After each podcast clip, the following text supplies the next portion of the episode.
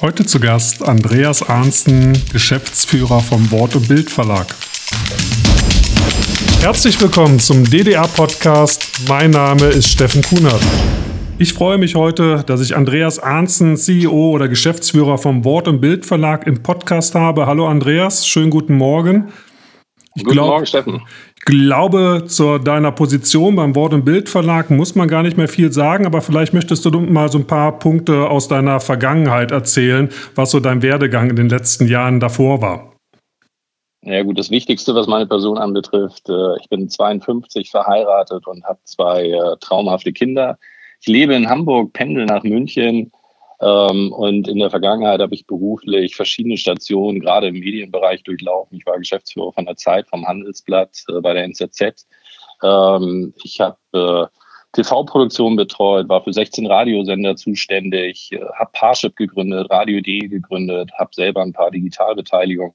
Also relativ äh, buntes äh, Leben, hat auch immer extrem viel Spaß gemacht. Es ging eigentlich immer um Aufbau, um Veränderung, um Wachstum. Und seit vier Jahren bin ich jetzt beim Wort- und Bildverlag, fühle mich pudelwohl und finde das Thema Gesundheit äh, echt klasse. Spannend. Das heißt, du bist vor allen Dingen ja auch, ja, ich sag mal so, der digitale Experte durchaus und bringst da jetzt sicherlich auch in den letzten vier oder jetzt bist du im fünften Jahr neuen Wind rein. Äh, gehen wir aber mal so ein bisschen weg jetzt von den Entwicklungen speziell beim Wort- und Bildverlag, sondern gucken mal so ein bisschen auf die Apothekenbranche. Was sind denn so in den vier, fünf Jahren, die du jetzt so mitkriegst aus der Apothekerschaft, so die bemerkenswertesten Entwicklungen in unserer Branche oder vielleicht auch die Entwicklungen außerhalb der Branche, die bei uns noch gar nicht angekommen sind? Ja, da sind äh, zum einen zu nennen, dass Partnerschaften und Kooperationen äh, inzwischen einen ganz anderen Stellenwert bekommen. Man schaut nicht nur auf sich selbst, sondern gerade auch auf andere Branchen und versucht durch Partnerschaften äh, sich am Markt besser zu positionieren und äh, sich besser aufzustellen für die Herausforderungen, die da kommen. Ähm, dann finde ich es bemerkenswert, äh, den Vorstoß von Amazon, Google und Apple in den Gesundheitssektor. Da ist in den letzten fünf Jahren auch sehr, sehr viel passiert. Vieles, was wir uns vor fünf Jahren noch nicht äh, haben vorstellen können. Und generell das Thema Disruption, also das Veränderung von äh, Geschäftsmodellen, das Eintreten von ganz neuen äh, Wettbewerbern und Marktteilnehmern. Äh, es erinnert, glaube ich, so ein bisschen, es gibt ein paar Analogien einfach zur industriellen Revolution. Und als viertes würde ich sagen, wir merken das auch bei der Apothekenumschau, wir haben äh, inzwischen mehr Mobile-Nutzer im Digitalen als äh, stationäre Nutzer oder ja. Desktop-Nutzer. Ähm, das wird natürlich den Markt auch verändern. Ja, ja, hast du viele Punkte angesprochen, die ja durchaus auch die Apothekerschaft, die Apotheke vor Ort beeinträchtigen kann, beeinträchtigen wird oder sogar schon tut. Wie hast du denn oder wie nimmst du das wahr? Beschäftigt sich die Apotheke hm, ja bereits schon intensiv mit der Zukunft oder beginnt das gerade erst? Was ist so deine Einschätzung von den diversen Veranstaltungen und Gesprächen, die du führst? Ja, das ist immer ganz interessant, wenn man darüber diskutiert, was bedeutet eigentlich Zukunft? Ja, für mich ist Zukunft ein, ich will mal sagen, ein Synonym für einen Gestaltungsspielraum. Und diesen Gestaltungsspielraum nutzt jeder unterschiedlich. Ich glaube, dass man ihn positiv sehen sollte und die Möglichkeiten, die Zukunft zu gestalten, ähm, äh, der sollte man positiv begegnen und wirklich die Chancen auch der Digitalisierung sehen. Ja. Mhm.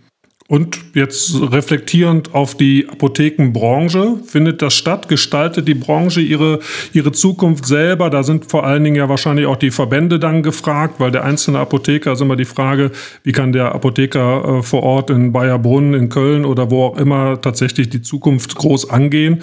Ähm, wie schätzt du das ein? Na, das sind zwei, zwei Dinge, die du gerade angesprochen hast, oder zwei, zwei Gruppen. Das eine sind die Apotheker selbst ähm, da muss man sagen, äh, da sehe ich es eigentlich so, dass es viele gibt, die äh, großen Respekt haben vor den Veränderungen. Und es gibt aber auch viele, die darin große Chancen sehen für ihre Apotheke, für ihr Geschäftsmodell und für ihre Rolle im Gesundheitsmarkt. Ähm, ich glaube, das wird sich Step by Step auch annähern. Was die Verbände anbelangt, ähm, auf die Verbände wird natürlich äh, oft äh, geschimpft über die Verbände. Ähm, ich muss ganz ehrlich sagen, ähm, ich möchte eigentlich nicht äh, in, mit den Personen in der Standesvertretung äh, tauschen. Wenn man sich anschaut, ja, also die Vielfalt, die Dynamik, die Komplexität der jetzt anstehenden Herausforderungen ist so immens. dass wir alle sagen müssen, es gibt so viele Fragen, auf die wir noch keine Antwort haben. Und wir glauben, oder ich glaube, dass wir diese Antworten auch nicht äh, alleine von den Verbänden äh, bekommen können, beziehungsweise erwarten sollten, äh, dass sie Antworten auf alle Fragen haben. Es ist ein extrem komplexes Thema. Ja, ja, da kann ich absolut zustimmen. Also ich möchte da auch ungern tauschen, weil es ist ja nicht nur Digitalisierung, was wir auf dem Schirm haben, sondern es sind ja auch noch ein paar andere äh, Dinge und andere Baustellen, ähm, die zu tun sind. Aber vielleicht können wir es mal so ein bisschen auf den, auf den Punkt bringen, wenn du so auf die Apothekerschaft guckst. Gib uns doch mal so drei oder vielleicht auch fünf beschreibende Adjektive, die du mit der Apothekerschaft so in Verbindung bringen würdest, wenn du jetzt so wirklich objektiv drauf guckst, als Außenstehender, vielleicht nicht unbedingt als CEO des Wort- und Bildverlages. Also ja, sind wir eher mutig, ähm, sind wir eher verunsichert? Also es sind, glaube ich, zwei Dinge. Erstmal meine generelle Sichtweise als ähm, einfacher Bürger dieses Landes äh, würde ich sagen, dass seit Jahrzehnten die Apotheker auszeichnet ähm, ihre Professionalität in der Arzneimittelversorgung, in der Beratung, in dem direkten Kontakt. Für mich ist es ein ganz, ganz essentieller ähm, Baustein in unserem Gesundheitssystem. Ähm, und das, wie gesagt, seit Jahrzehnten und das wird auch in der Zukunft so sein. Ähm, was die Digitalisierung anbelangt, ähm, würde ich eher eine Range sehen von verunsichert bis entschlossen. So wie ich zuvor gesagt habe, äh, das ist eine relativ heterogene ähm, Gruppe, bei der es sehr unterschiedliche Ansichten, Meinungen und auch Wissensstände über Digitalisierung gibt. Und ich glaube, es ist die Aufgabe, äh, das Step by Step zu harmonisieren, so dass die Apotheker geschlossen, konzertiert äh, die Chancen der Digitalisierung auch wahrnehmen können. Ja, du sprichst auch von Geschlossenheit. Das ähm, passt ja auch zu den ersten Punkten. Also mehr zusammenzudenken, mehr in Kooperation zu denken, hältst du auch für die Apothekerschaft für unheimlich wichtig. Definitiv. Ja. Definitiv. Ich glaube, dass es die einzige Antwort sein kann auf das, was dort ähm, auf uns zukommt. Und wie gesagt, ich sehe es nicht als Abwehrhaltung, sondern ich sehe eher die Chancen für die Apotheke, das Potenzial, was in der Digitalisierung steckt. Und es wäre ein Fehler, diese Potenziale nicht zu heben. Mhm. Wenn du sagst, es ist eine sehr heterogene Masse, was ist denn für die ja, unentschlossenen, ängstigen, was sind da momentan so die größten Hürden? Was würdest du sagen? Was, was führt dazu? Ich glaube, das ist ein ganz menschliches Verhalten und das haben wir natürlich über die letzten 25, 30 Jahre auch in anderen äh, Branchen gesehen, die mit äh, Disruption zu kämpfen hatten. Es ist, ähm, und speziell in Deutschland, ist es äh, das ständige Streben nach Sicherheit und die Verwunderung darüber, dass es Fragen gibt, auf die es noch keine Antwort gibt. Und diese Konstellation verunsichert viele, aber es gibt eben auch welche, die darin Chancen sehen, weil sie erkennen, dass dort Bedürfnisse entstehen und Möglichkeiten, diese Bedürfnisse zu befriedigen. Und das führt dann letztendlich zu neuen Angeboten und zu neuen Chancen. Ja, ja, aus dem, aus dem digitalen, aus dem Startup-Bereich kennt man ja auch durchaus eine vernünftige Fehlerkultur. Die fehlt wahrscheinlich in der Apothekerschaft auch extrem. Ne? Also man möchte direkt mit dem ersten Schuss am besten durchstarten und wundert sich dann, wenn ein, zwei, drei Dinge nicht funktionieren, die man da einfach mal austesten muss. Oder wie siehst du die naja, Fehlerkultur? Hm? Man muss, man muss ja ehrlicherweise sagen, ähm, dass man ein funktionierendes Geschäftsmodell hatte, äh, zufriedene Kunden, eine ganz klar definierte Rolle in dem Gesundheitssystem und das über Jahrzehnte. Und jetzt verändern sich einige Parameter und dass man Schwierigkeiten hat, damit, auszu äh, damit umzugehen, äh, ist ja mehr als menschlich und auch äh, verständlich. Man hat diese Fehlerkultur, Trial and Error, wir probieren dies oder jenes mal aus ähm, ja gar nicht so leben müssen, mhm. wie es viele Unternehmen in der jetzigen Zeit gerade tun. Und das ist komplett neu und von daher auch äh, eine Riesenherausforderung. Die Auswirkungen des Coronavirus sind auch in Deutschland immer stärker spürbar. Ich musste in den vergangenen Tagen die Social Pharmacy, das Branchenevent, am 1. April im Rheinenergiestadion in Köln verschieben. Verschoben heißt hier allerdings nicht aufgehoben. Wir werden die Veranstaltung in diesem Jahr durchführen. Allerdings werden wir den neuen Termin erst bekannt geben können, wenn wir die weiteren Entwicklungen mit dem Coronavirus ähm, abschätzen können. Um dieses Event, aber auch weitere Podcasts oder interessante News von der digitalen Apotheke nicht zu verpassen, tragt euch am besten in unseren Newsletter ein auf die-digitale-apotheke.de. Gibt es irgendwas, wo du sagen würdest, das fehlt in unserer Branche komplett noch? Oder wo, wo ist etwas, wo man sagt, oh, das müsste es unbedingt in unserer Branche mal geben, in der Apothekerwelt? Also definitiv zwei, zwei Punkte. Das eine ähm, ist das Erkennen der, der Kraft und Stärke von Gemeinsamkeit, also von konstatiertem Handeln. Und das andere ist der Mut, auch Neuland zu betreten und Dinge auszuprobieren und so wie du es vorher genau richtig gesagt hast, ja, auch ruhig mal Fehler zu machen. Ja, ja. Ja, also äh, sind wir doch wieder so ein bisschen auch bei beschreibenden Adjektiven, die durchaus ja noch so ein bisschen ja die Apothekerschaft fehlen. Also so ein bisschen mehr Mut brauchen wir durchaus schon in, in der Branche, ja. Defin definitiv, aber man muss ehrlicherweise auch sagen, es betrifft ja nicht nur die Apothekerbranche, sondern alle anderen Branchen auch. Ja, ja. und da nehme ich den Wort- und Bildverlag und die Apothekenumschau auch überhaupt nicht aus. Auch wir haben einen Prozess, wo wir uns tagtäglich neu erfinden müssen, wo wir genau erkennen müssen, welche Bedürfnisse die Apotheker und die Leser und die Kunden der Apotheke haben, müssen uns darauf einstellen und müssen schauen, welche Möglichkeiten wir haben, äh, unsere Produkte, unsere Magazine, unsere Services dementsprechend noch äh, zu verbessern. Ja, nehme ich den Ball doch gerne mal auf. Wie mutig und entschlossen geht denn der Wort- und Bildverlag vor, um, ja, ich sag mal, die Digitalisierung anzugehen? Ich erinnere mich an ja, Entwicklungen, ich glaube, das war bevor du da warst, wo man versucht hat, einen digitalen Ratgeber ähm, auf den Markt zu bringen. Da weiß ich gar nicht, wie der aktuelle Stand ist. Kannst du gerne auch was zu sagen. Aber wie, wie verändert sich, ich sag mal, euer Geschäftsfeld aufgrund der ja, ganzen Digitalisierung und der Transformation, die wir erleben? Also wir kriegen durch die Digitalisierung, durch den technologischen Fortschritt ähm, viele Möglichkeiten, unsere Produkte und Services zu verbessern. Und wir gehen dabei extrem kundenfokussiert vor.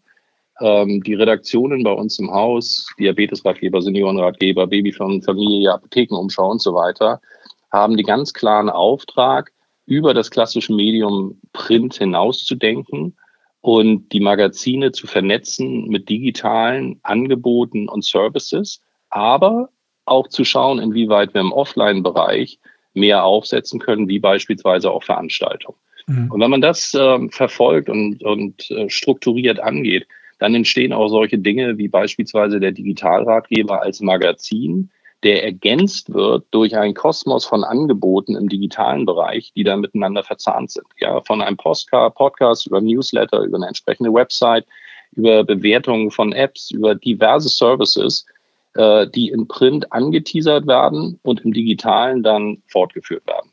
Okay, ja. Und da habt ihr. Ja, aber es ist eine Grundhaltung, Entschuldigung, wenn ich ja. unterbreche. Es ist eben eine Grundhaltung, ja, Neugierde und Möglichkeiten als etwas Positives zu erkennen. Ähm, und das auch nicht in einem Zyklus von drei Monaten äh, irgendwie anzugehen oder sich auf die Fahne zu schreiben, sondern jeden Tag von neuem. Mhm. Welche Chancen siehst du für den einzelnen Apotheker tatsächlich in der digitalen Welt irgendwie relevante Sichtbarkeit aufzubauen? Weil wenn man ehrlich ist, ist eigentlich seid ihr eigentlich mit der Apothekenumschau oder vom Wort- und Bildverlag ja so die einzigen, die so die, die Fahne der Apothekerschaft wirklich äh, massiv hochhalten. Wenn man googelt, wenn man sie sonst wo bewegt, ist es ja für den einzelnen Apotheker extrem schwer, da überhaupt etwas zu tun. Was sind so da deine Meinungsbilder oder deine Empfehlungen? Naja, du, du sagst schon ganz richtig. Also, äh, ich meine, professionelle Gesundheitskommunikation ist, ist die DNA unseres Verlages und wir versuchen, diese zu nutzen mit den 30 Millionen Kundenkontakten, die wir jeden Monat haben, ähm, letztendlich damit die Apotheke vor Ort zu unterstützen.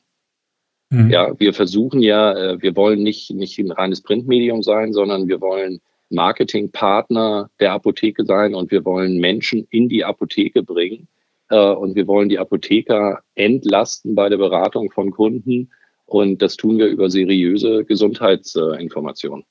Das heißt, der Apotheker vor Ort kann in Zukunft noch mehr darauf hoffen, dass ihr durch eure gute Reichweite, die 30 Millionen äh, Kontakte, die ihr im Monat erzielt, noch mehr auch äh, digital die Kunden halt auf eine Plattform bringt und entsprechend auch äh, für mehr Umsatz in den, in den Apotheken vor Ort sorgt? Ja, verstehst du, für uns ist, ähm, so wie ich es gesagt habe, gesundheitsrelevante Information ist, ähm, ist das, was wir am besten können. Und äh, wir sind nicht zu Hause in dem Transaktionsgeschäft. Mhm. Ich glaube, dass das tran digitale Transaktionsgeschäft für die Apotheke strategisch extrem wichtig ist. Und wir versuchen ausschließlich die Apotheke dabei zu unterstützen, dort eine tragende Rolle zu spielen. Beispiel, wenn die Apotheker eine konzertierte Plattform haben, für die wir uns einsetzen, ähm, dann versuchen wir über unsere Endkundenkontakte diese entsprechend zu bewerben. Und ich glaube, mit den circa vier Millionen Personen, die jeden Tag in die Apotheke gehen, plus den 30 Millionen Menschen, die wir über unsere Publikation jeden Monat ansprechen, plus die circa 45 Millionen Menschen, die über unsere Werbung angesprochen werden, haben wir gemeinsam eine unglaubliche Reichweite, um die Menschen davon zu überzeugen, dass auch ein digitales Angebot von der Apotheke besser ist als alles andere, was sie am Markt bekommen können. Ja, ja, ab, absolut. Also es reicht ja nicht einfach nur ein digitales Angebot zu haben, sondern das, was ihr ja äh, am Ende des Tages leistet, ist überhaupt erstmal die PS dann auf die Straße zu bringen und Aufmerksamkeit dafür zu erzielen. Das würde der einzelne Apotheker oder auch die Apothekerschaft gemeinsam ja alleine von den, von den Budgets schon äh, gar nicht hinbekommen. Jetzt sind wir natürlich auch schon so, so in Richtung Zukunftsbild unterwegs, haben schon eigentlich so ein bisschen die Reise auch beschrieben, aber vielleicht nur noch mal auf den Punkt gebracht. Was glaubst du so? Was ist in den, in den nächsten Jahren? Was, was wird so das Wichtigste sein? Ist es tatsächlich die, die Plattform? Also ist Plattform für, für die Apotheke auch das, wo man in Zukunft drauf setzen muss? Ja, Plattform wird immer äh, sofort gleichgesetzt mit E-Rezept beziehungsweise Shop. Ich glaube, Plattform ist ein gemeinsamer Standard, eine gemeinsame Technologie, die von 19.000 äh, Apothekern gemeinsam genutzt und beworben wird, dem Endverbraucher gegenüber offensiv und positiv kommuniziert wird. Und wenn man das tut, dann glaube ich, dass sich daraus neue Möglichkeiten und Angebote entwickeln, an die wir jetzt äh, noch überhaupt nicht denken. Und Absolut. von daher glaube ich, dass die Zukunft äh, auch in einer solchen konstatierten Plattform liegt. Wir versuchen das mit ProAVO zu unterstützen. Ähm, ich kann mich, wenn eine solche Plattform steht, dort komplett zurückziehen und darauf konzentrieren, diese zu bewerben. Äh, ich möchte einfach nur versuchen zu helfen, dass die Apotheker letztendlich eine gemeinsame Lösung haben sind wir doch so ein bisschen beim Thema Pro AVO ja angekommen. Das heißt, Plattform bedeutet für dich nicht nur einfach Shop und verkaufen können, sondern viel mehr an Services. Ist damit zu rechnen, hm, dass hier schon einiges zu erwarten ist, wenn tatsächlich dann die erste Lösung sichtbar wird? Also wird es weitere Services über den reinen Transaktion, über die reine Transaktion ähm, geben können bei Pro AVO? Kannst du das überhaupt schon ich glaube, sagen? Also erstmal, erstmal ist äh, Pro AVO ja eine Initiative zur Stärkung der Apotheke vor Ort. Es ist keine Endkundenmarke, sondern es ist einfach nur eine Initiative von mehreren Marktteilnehmern, äh, an die sich mehrere auch äh, anschließen werden. Ich glaube, dass es dort auch äh, in der nächsten Zeit größere Zusammenschlüsse im Sinne der Apotheke vor Ort geben wird. Ich glaube, dass zum Launch und gerade wenn das E-Rezept kommt, die Angebote sehr fokussiert auf E-Rezept und OTC-Shop-Module ausgerichtet sind. Ähm, da ist auch weniger ist mehr. Man darf den, den Endverbraucher, den Kunden da auch nicht überfordern. Was ich aber glaube, dass wenn sich das E-Rezept oder eine solche Plattform etabliert haben, dass dann sukzessive sich neue Services entwickeln, die höchst attraktiv sein können für die Apotheke vor Ort. Ja, Du sprichst von etablieren. Was wäre deiner Einschätzung nach ein realistischer Zeitraum? Womit müsste die Apothekerschaft rechnen, bis sich eine Plattform überhaupt etablieren kann? Ihr seid ja, wenn wir jetzt doch mal so ein bisschen halt auf die, auf die Lage am Markt angehen, ihr geht ja mit ProAVO ähm, ja doch einen, einen eigenen Weg und sagt, wir wollen erstmal ähm, in aller Ruhe den Markt uns anschauen, analysieren, ähm, Entwicklungen treffen und dann auch tatsächlich erst mit einer Lösung auf den Markt kommen und vor allen Dingen auch mit dem, mit dem Endkundennamen, der ja nicht ProAVO bleibt, so wie du das äh, gerade auch ja erwähnt hast. Ähm, euer ja, Wettbewerber, um das mal so zu sagen, ist ja schon seit einiger Zeit jetzt auf dem Markt Markt mit einer Lösung, ähm, wo man jetzt sagt, okay, wie, wie stark ist da die Etablierung in einem Jahr oder in anderthalb Jahren passiert? Was ist so deine Einschätzung? Was braucht es dafür, damit sich so eine Plattform, egal von wem, tatsächlich am Markt festsetzen und etablieren kann? Also erstmal geht es darum, dass wir die Meinung vertreten, du brauchst das richtige Produkt zum richtigen Zeitpunkt.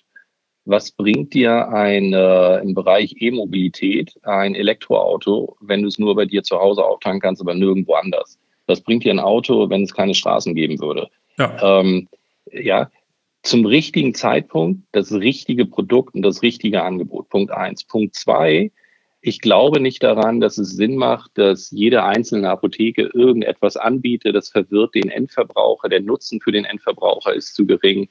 Ich würde mir wünschen, im Sinne der Apotheke vor Ort, dass es zu einem bestimmten Zeitpunkt einen Big Bang gibt und durch die Apotheken selbst als auch die Partner einer solchen Plattform, das müssen auch nicht Gesellschafter sein, sondern Partner der Plattform, ja, ja. diese eine gemeinsame Lösung massiv beworben wird, richtig mit dem Big Bang und das in einer Form, wie es, ich will mal sagen, in, in anderen Branchen selten vorgekommen ist, weil die 19.000 Apotheken haben eine unglaubliche Marketingpower und eine Reichweite, die sie konstatiert nutzen sollten. Und dann wird es jedem Bürger, jedem Menschen in Deutschland auch sichtbar, dass es eigentlich nur diese eine sinnvolle Lösung geben kann. Und ähm, diese Stärke und diese Möglichkeiten äh, sollte man nutzen. Und ich glaube, das wird halt in der Form passieren, dass man circa zwei bis drei Monate, bevor das E-Rezept ähm, offiziell quasi auch verbindlich wird, ähm, und das wird vermutlich Anfang 21 sein, dass man äh, dann ready sein muss, dass die Apotheker auf Tuchfühlung gehen müssen mit der entsprechenden Technologie. Und äh, dann ist man auch gewappnet ähm, für den äh, Big Bang. Ja, waren, waren ein paar spannende Punkte drin in dem, was du gesagt hast. Also zum einen ist es genau das, womit ich ja auch so in Richtung äh, digitale Apotheke arbeite, wo ich sage, wir müssen irgendwie zusammenstehen, weil ich glaube auch, dass wir nur gemeinsam irgendwann eine Lösung tatsächlich massiv nach vorne bringen können ähm, und nicht jeder alleine. Jetzt sagst du allerdings oder hast auf anderen Veranstaltungen immer gesagt, ja, aktuell nutzt die App, die Plattform oder wie man es auch immer bezeichnen möchte, die, die Begriffe werden ja gerade alle so ein bisschen synonym durch den Raum geschmissen, nutzt das, was der Markt gerade hergibt, um einfach so ein bisschen Erfahrung auch zu sammeln. Davon würdest du aber jetzt nach dem Gesagten trotzdem nicht abweichen. Also aktuell kann der Apotheker oder sollte der Apotheker durchaus erstmal seine Erfahrungen sammeln, aber zum Tage X Glaubst du schon, dass es ganz wichtig ist, dass die Apothekerschaft zusammensteht und eigentlich sagt, okay, das ist jetzt unsere Lösung und damit möchten wir geballt jetzt in den nächsten Wochen alle gemeinsam unsere Möglichkeiten vor Ort, aber auch auf unseren, ja sag mal, eher kleinen Facebook-Kanälen, Websites und so weiter massiv nach vorne brechen, dass man eigentlich an der einen Lösung gar nicht mehr vorbeikommt als Endkunde?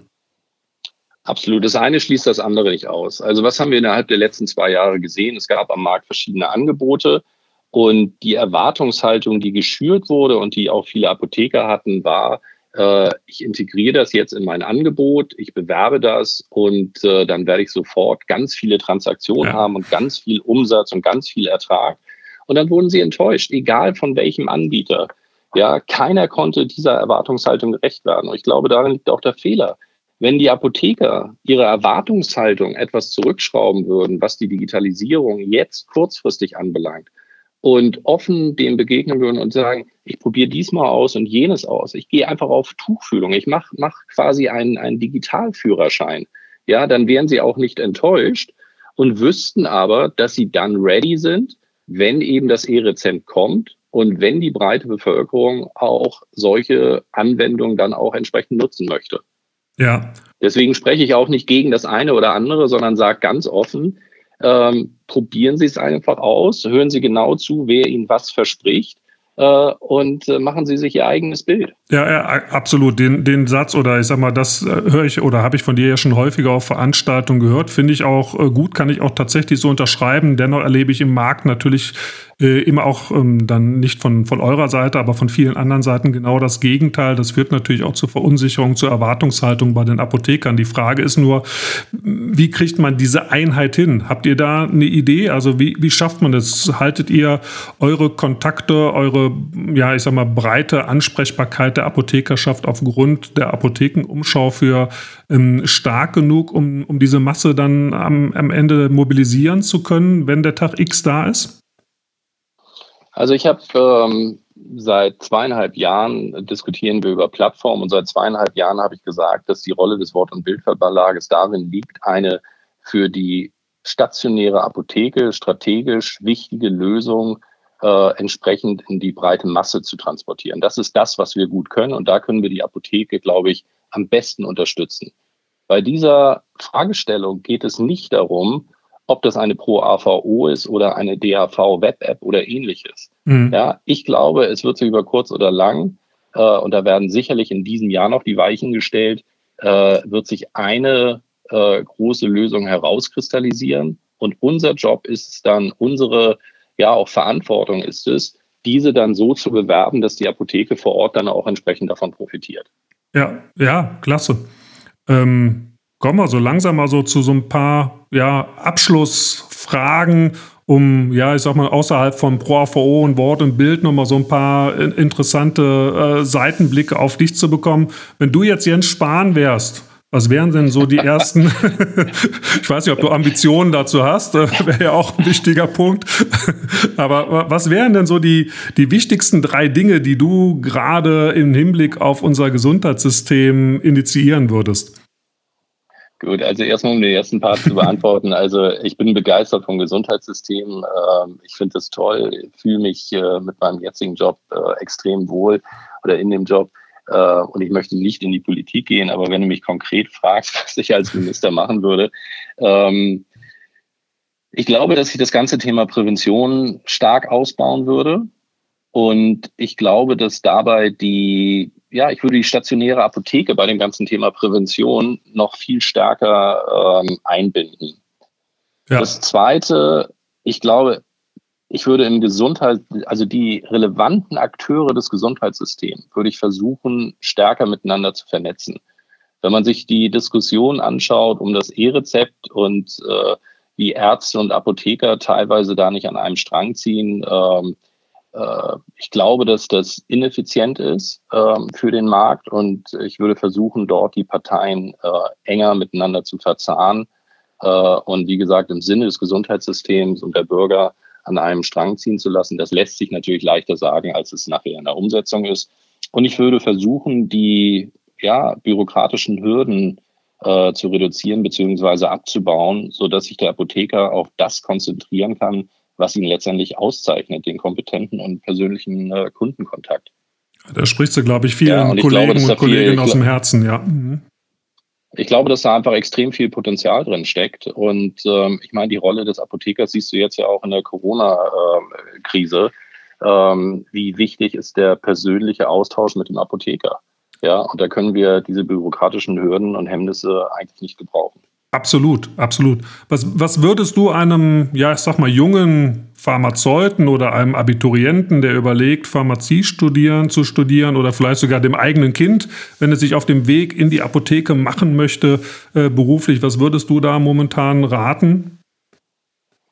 Ähm, ganz simpel, go for it. Folge deiner Leidenschaft. Ähm, ich glaube ganz fest an die Apotheke ähm, vor Ort, an die stationäre Apotheke äh, in der Zukunft wenn du das mit Offenheit und Leidenschaft äh, betreibst, äh, wird das auch äh, in der Kundschaft honoriert und äh, dann wird man dort auch entsprechend erfolgreich sein. Äh, meinen Kindern kann ich äh, das jetzt nicht mehr raten, weil die haben ihren beruflichen Weg schon eingeschlagen. Ach, okay. Aber ich habe den beiden, ich habe den beiden immer gepredigt, äh, tut das, wozu ihr Lust habt, was eurer Leidenschaft entspricht und äh, dann werdet ihr mit dem äh, Job auch glücklich und dann vermutlich auch äh, erfolgreich sein. Ja, prima. Jetzt bist du seit fünf Jahren beim, beim Wort- und Bildverlag. Ich hoffe mal, du wirst noch viele, viele Jahre den Wort- und Bildverlag prägen, aber irgendwann kommt der Moment, wo du an einen Nachfolger oder vielleicht sogar an eine Nachfolgerin äh, übergeben wirst. Ähm, was ist so deine Vorstellung an dein Vermächtnis in der Apothekenbranche? Klingt jetzt natürlich sehr hochtrabend, aber ist gar nicht so gemeint. Also, wenn man rückblickend auf Andreas Arnzen und den Wort- und Bildverlag oder seine Zeit beim Wort- und Bildverlag zurückschaut, was, was hättest du gerne, was man über dich sagt? Ja, Vermächtnis ist ein ganz äh, schwieriges Wort, ja. finde ich. Äh, darüber mache ich mir momentan ehrlich gesagt auch keine Gedanken. Ich lebe im Heute und Jetzt und äh, ich möchte Dinge positiv verändern. Ich möchte Märkte mitgestalten, ähm, äh, Dinge nach vorne bringen und ich möchte Menschen motivieren. Und äh, wenn es mich irgendwann mal äh, nicht mehr geben sollte und die Menschen sagen, sie haben gerne mit mir zusammengearbeitet, äh, dann habe ich irgendwo was richtig gemacht und darüber würde ich mich freuen.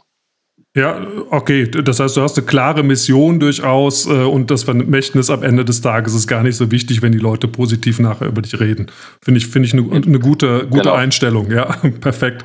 Ähm, hast du eine spezielle äh, Führungspersönlichkeit, eine spezielle Philosophie, die du in der Führung ähm, ja, äh, betreibst? Ich weiß nicht, wie viele, wie viele Leute äh, sind beim Wort- und Bildverlag ähm, aktuell angestellt? Wie viele Leute hängen quasi an, an dir und an deinen Lippen und an deiner Führung? Führung? also wir haben, wir haben fast 300 Mitarbeiter, alleine über 100 ähm, in der Redaktion ähm, für die einzelnen Magazine. Damit sind wir Europas größte Gesundheitsredaktion.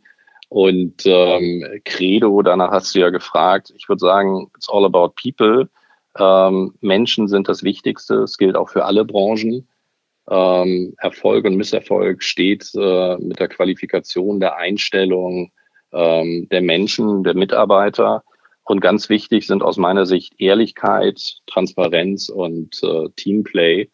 Und das sind aber auch Werte, die beziehe ich nicht nur auf den Beruf, sondern auch auf Freunde und, äh, und Familie.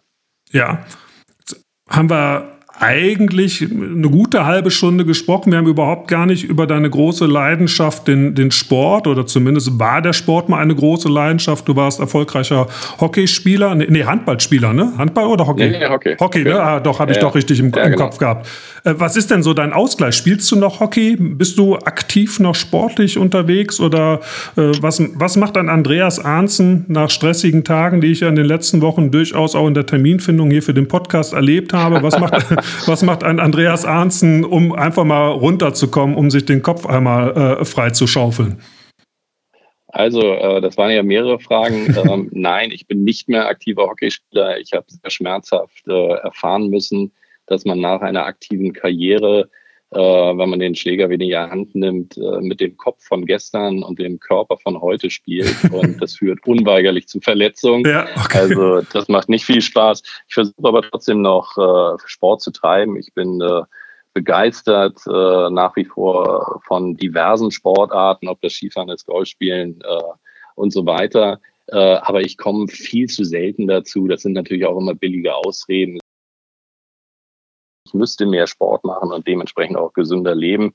Aber was mein Privatleben anbelangt, ich kümmere mich sehr viel um, um meine Familie, äh, meine Kinder und versuche dort äh, viele Interessen und Leidenschaften zu teilen und einfach äh, Zeit mit ihnen auch zu verbringen. Ja, das ist auch extrem wichtig und wertvolle Zeit. Andreas, vielen absolut, Dank. Absolut. Wir haben eine gute Danke. halbe Stunde, ich glaube, durchaus äh, spannende Einblicke auf dich, aber auch auf äh, die Apothekenumschau und den Wort- und Bildverlag äh, bekommen.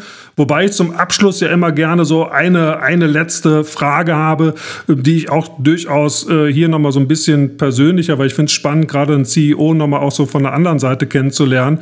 Ich hatte zuerst überlegt, weil ich mit deiner Assistentin auch im Gespräch war, mal zu fragen, ach, Hören Sie mal, was ist denn so die Macke, der Tick vom Andreas Arnzen? Können Sie mir da mal einen Tipp geben? Was würdest du sagen, weil das habe ich jetzt leider in der Vorbereitung nicht mehr geschafft.